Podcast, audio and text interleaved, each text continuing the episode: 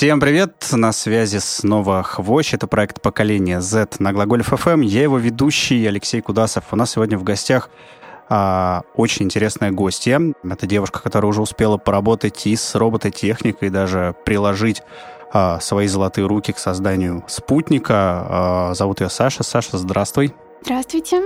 Саша, давай начнем с того, что ты сама немножко о себе расскажешь. Откуда ты, сколько тебе лет, чем сейчас занимаешься? Хорошо. А, я из города Краснодар. Я только что окончила 11 класс, и сейчас а, я готовлюсь к поступлению в Московский вуз и заканчиваю работу над проектом а, по созданию нейронной сети глубокого обучения для распознавания галактик на фотографиях космоса. Это очень круто. А как, как ты пришла к такому проекту? Как вообще с чего все началось? Ну, началось с подвала. А, это был седьмой класс. А, а, Кубанский государственный университет пригласил меня на курсы для школьников от лаборатории робототехники и мехатроники. Тогда это был стартовый проект, то есть прежде всего преподаватели хотели посмотреть, как из этого что получится. А, именно поэтому у нас была как бы стартовая э, компания людей. Э, но это было в седьмом классе. Я только начинала проходить э, научные дисциплины, серьезно стала изучать, поэтому для меня сначала это было сложно. Но потом как-то я втянулась в работу, было очень интересно вообще в компании заинтересованных людей. А, и уже через год вместе с э, моим научным руководителем Волкодамом Петровичем а, мы делаем первый проект. Наверное, мы пересмотрели в тот вечер фильмы про терминаторов и про захват роботов, потому что мы сделали перчатку э, на левой руке, ну, левша, чтобы э, управлять роботом дистанционно. Получилось так, что вскоре этот проект вышел на другой уровень, очень неожиданно. Я попала благодаря нему в инженерную школу, а, лифт в будущем. Сейчас, к сожалению, она закрылась, но а, организаторы этой школы периодически появляются среди а, других мероприятий. И там получилась очень неловкая ситуация в плане того, что я подавалась на направление IT, то есть то, что было связано только с информационными технологиями. А мест было мало, и мне такие сказали, ну, ты можешь пойти на космос, потому что в космосе интересно. Я говорю, что я буду делать в космосе? Я была тогда вообще не знакома с этой сферой. Uh-huh. А, мне сказали, ну, ты либо построишь ракету, либо построишь спутники.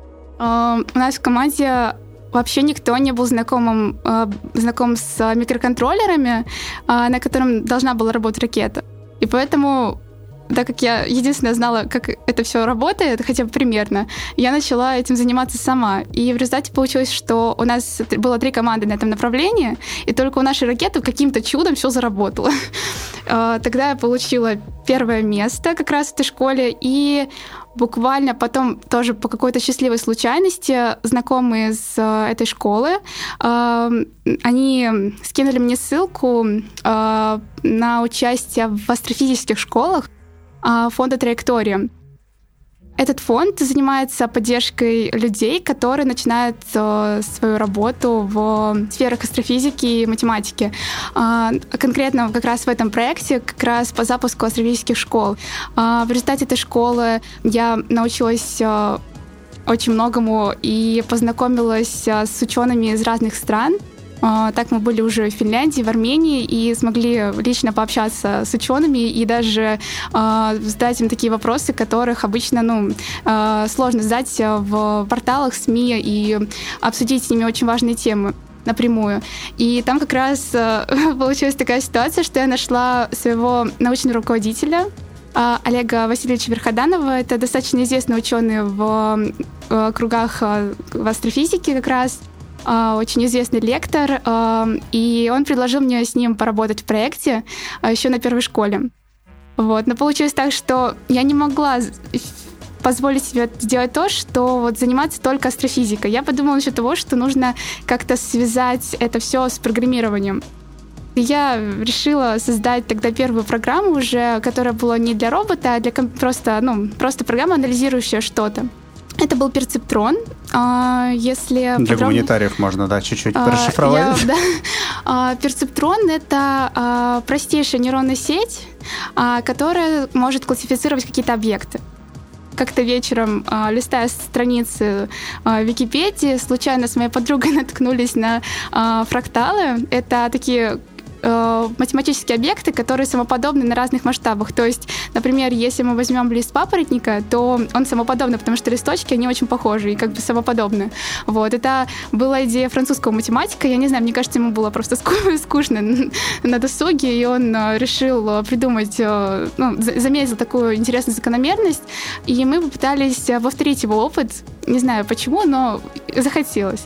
Вот. И создали программу, которая искала бы на космических объектах фракталы. У меня был заготовлен следующий вопрос э, о том, как там, близкие твои родственники отнеслись вообще к выбору такого интереса. Но ты за эти там пять минут рассказала столько потрясающих событий, начиная там с 7 по 11 класс, сколько там, наверное, люди, ну, многие не, не проживают и не проделывают там за всю жизнь.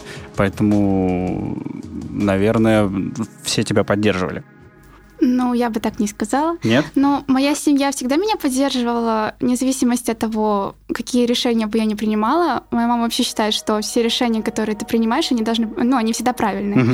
Вот. А когда я была в седьмом классе, а, зачастую общалась только с одноклассниками, ну, потому что мы там учились в одной школе, жили рядом. Ну, да они к этому, ну, я бы не сказала, что они отнеслись к этому плохо, они просто а, немного не понимали меня круг э, наших интересов был очень разный.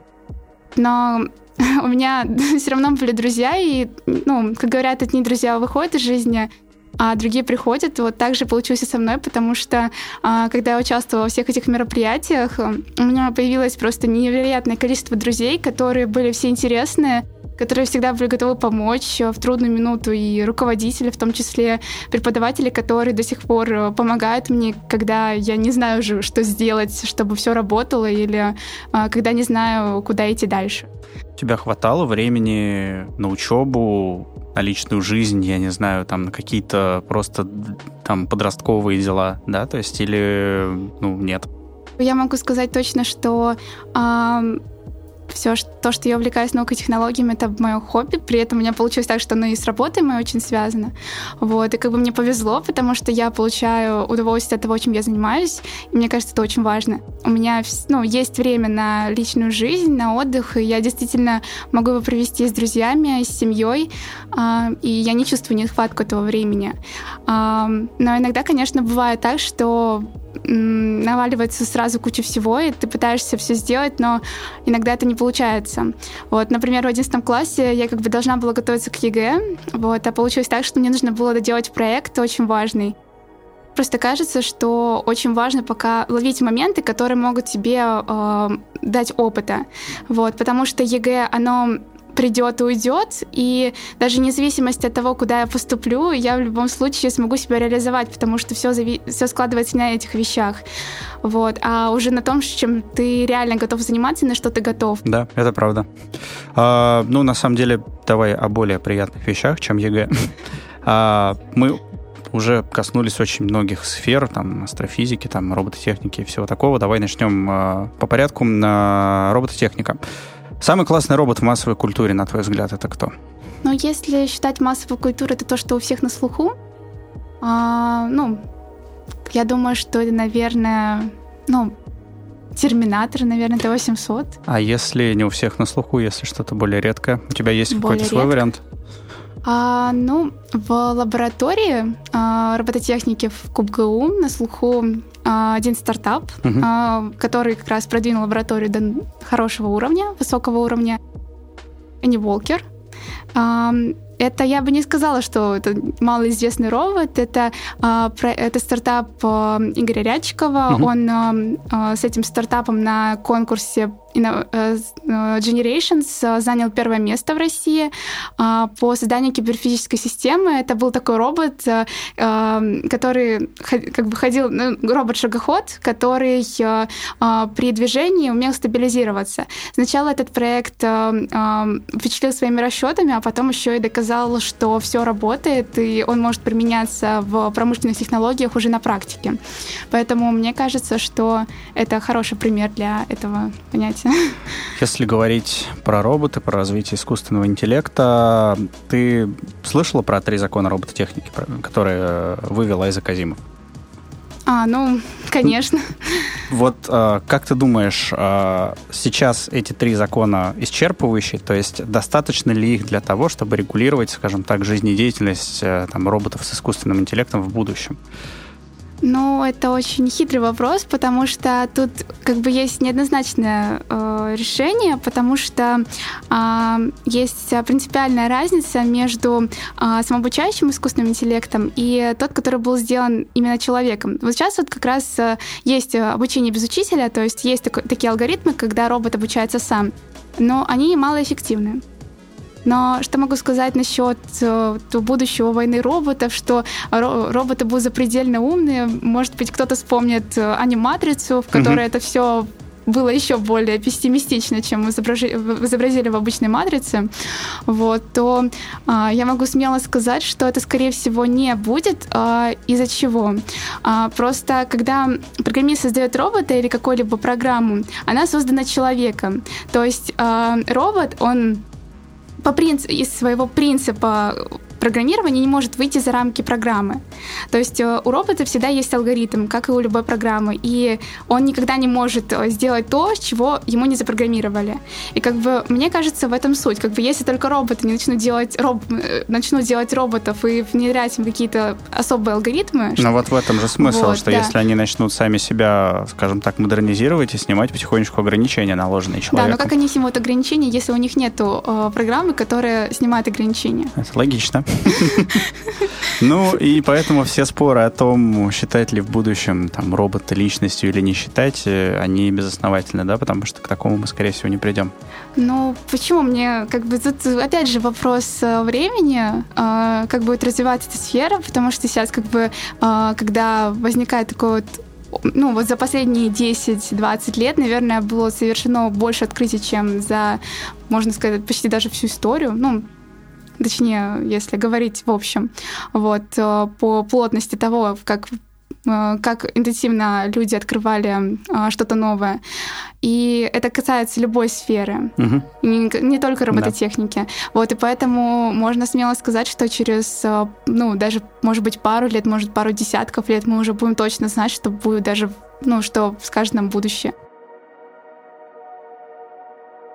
Как ты думаешь, в эту сферу может прийти любой человек или нужно обладать какими-то все-таки навыками начальными, стартовыми?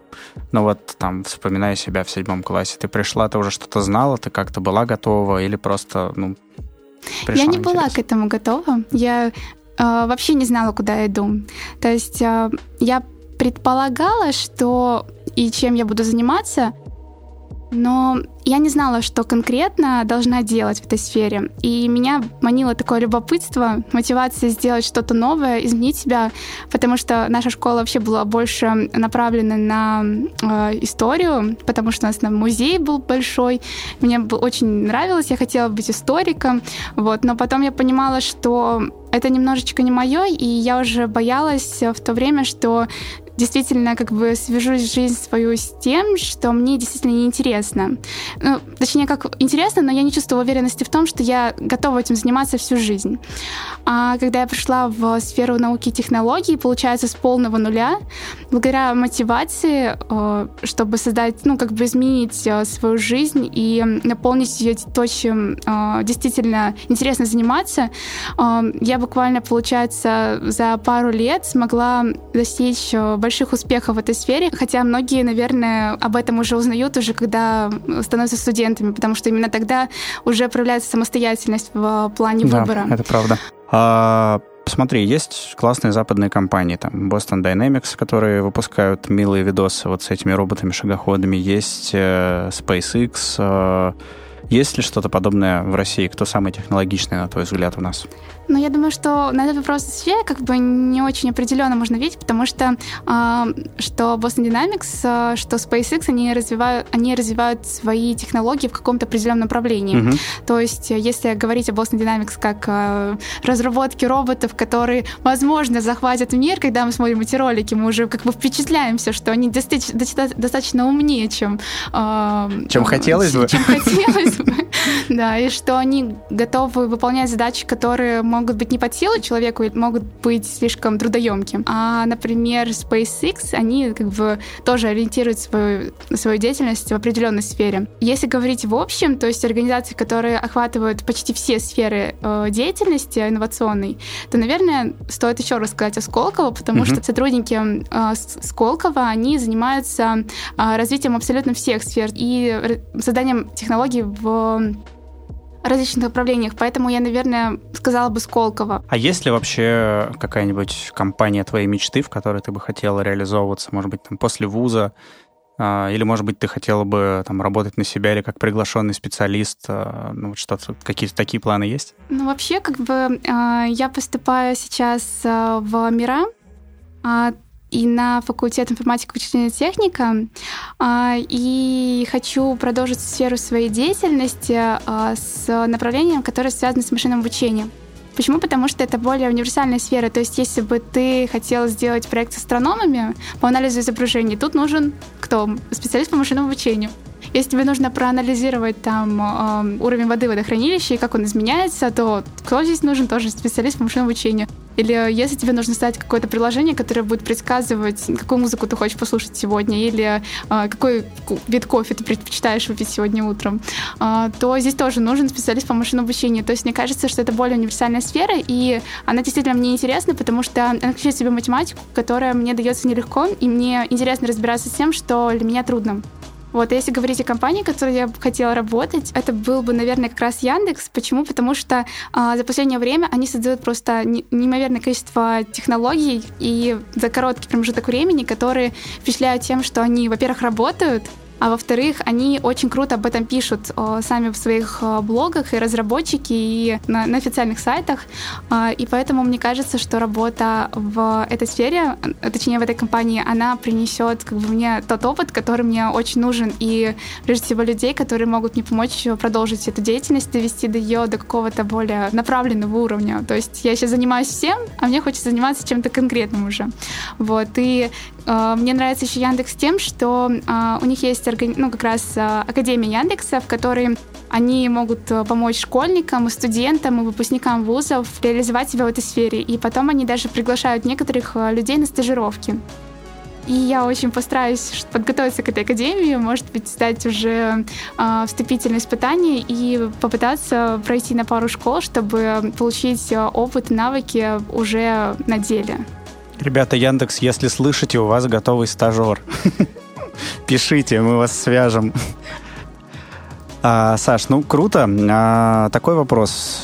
Три самых крутых изобретения за последние 20 лет, на твой взгляд? 20 лет? Пускай 10, хочешь, давай 10 возьмем, или нужно больше?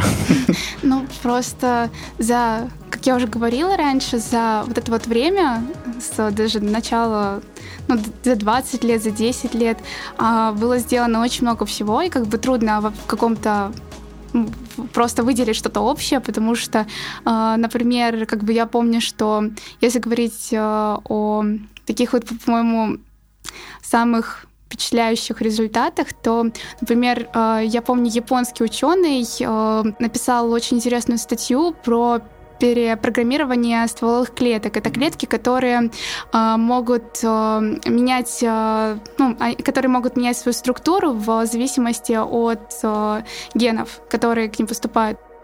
И мне кажется, это очень интересно в плане того, что это действительно можно сказать, как, ну, как раз если говорить о работе этого ученого, то он брал как раз стволовую клетку из кожи и внедрял туда там вроде 4 или 5 генов, которые потом э, эти стволовые клетки могли превращать уже в эритроциты. То есть это, можно сказать, э, организм сам себя лечит. И, по-моему, это очень круто. Если говорить еще о таких вот глобальных открытиях, то нельзя не сказать про открытие астрофизиков фотографии первой черной дыры.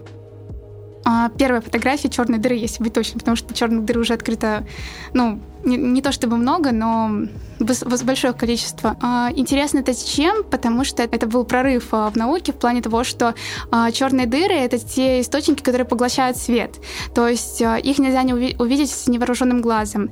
А тогда, используя специальные телескопы, ученые смогли найти это, по-моему, была Европейская Южная обсерватория. Это был большой а, диаметр этого телескопа. Всего площадь его было 10 тысяч километров, если не ошибаюсь. Вот, то есть телескоп обладал очень хорошей разрешающей способностью. Именно поэтому как раз э, удалось э, зафиксировать, как электромагнитное излучение, э, оно, точнее, поток электромагнитного излучения, он ну, искривляется в определенной области. И как раз поэтому было обнаружено это, как раз-таки было сделано это изображение. Смотри, на самом деле это очень прикольно, то, что ты перечисляешь, потому что когда там другого человека я спросил, он мне назвал Значит, на первом месте инди-рок, на втором месте каршеринг. И, и это именно поэтому я тебя спрашиваю, потому что, ну, для всех э, достижения разные, значимые. Действительно, там черная дыра, я вот тоже на, эту, на, на этот вопрос отвечал фотографии черной дыры. И это тоже классно. Поэтому вот все, что ты считаешь важно, может быть, там не обязательно для глобальной науки, а вот ну, для тебя, например, что тебя поразило, что... Ровно 10 лет назад по-моему, в 2009 году а, американские ученые или, по-моему, просто группа ученых, я не помню точно, не хочу никого обижать, вот, они а, как раз открыли, пер, они открыли самую большую черную дыру. До этого считалось, что одна из самых больших это та, которая находится в центре нашей галактики. Ну, насколько мы знаем, черные дыры это самые, самые э, такие гравитационно мощные объекты. Вот. И именно поэтому их изучение, оно очень э, важно как для будущего астрофизики, так и просто для будущего нашей планеты. Э, и как раз-таки тогда, э, в 2009 году, они открыли самую большую черную дыру. Как раз-таки она была вроде 40 миллионов масс Солнца. Вот, то есть это считается как как, да, как самая большая. Вот. И почему это важно? Потому что а, с момент, а, когда ученые проследили момент эволюции, а, всех объектов, которые находились вокруг этой черной дыры, оказалось, что она очень быстро а, эволюционирует, то есть набирает свою массу и расширяется. И это было очень важно для дальнейших исследований. То есть мне кажется, что это тоже очень важное открытие. Саша, ты где-нибудь ведешь э, какие-нибудь дневники, записи, может быть, о том, чем ты занимаешься? Где можно следить там или смотреть э, там, за твоей деятельностью? Есть какие-то такие места? Или, может быть, ты где-то выступаешь, я не знаю, на каких-то конференциях, где можно тебя увидеть? Ну, вообще, как бы я... Не очень публичный я, человек? Ну, как бы нет, просто а, я сейчас а, стараюсь а, сферу своей деятельности все-таки связать с поступлением в вузу, то есть а, а, не акцентировать свое внимание на ну, вещах, которые, может быть, а, ну, которые могут просто потратить очень много времени, uh вот, но я могу сказать, что я иногда где-то появляюсь, вот, а, так что, наверное, да, у меня есть э, страница ВКонтакте, я периодически там выкладываю интересные записи, а, которых как раз-таки, и как мы работали по спутнику, там много забавных фотографий, как у нас э, Например, человек пытается выкинуть наш спутник из окна в порыве гнева, но только он забыл, что мы в подвале. Вот, так что, да. И на тебя можно подписаться ВКонтакте. Я думаю, что да. Вот. А, а так, э, недавно я выступала на конференции в Microsoft. А, меня пригласили в, провести лекцию в серии Public Talks. Э, это был проект по как раз-таки привлечению девушек в сферу, связанную с технологиями. Мой научный руководитель, моя очень хорошая подруга Анастасия Топчева, она как раз-таки меня пригласила поучаствовать в этом проекте. А, она предложила меня, и люди согласились, потому что им понравилось то, чем я занимаюсь. Это было действительно необычно. Вот, и как раз там я тоже впервые, наверное, так вот серьезно публично выступала. А на конференциях я как бы выступаю только, выступала только на тех, которые были связаны с конкурсами или с какими-то какими направленными научными конференциями. Круто. Саша, спасибо тебе большое. Было очень интересно, очень круто. А Саша Ароновская у нас в гостях сегодня была. Будет очень круто, если ты скажешь как на тебя подписаться. Ну, хотя я уже сказал. Вконтакте Александра Ароновская. Это был проект «Хвощ», э, поколение Z на Глагольф FM. Алексей Кудасов меня зовут. Саша, спасибо тебе большое еще раз. Спасибо вам. А, услышимся в следующих выпусках. Всем пока.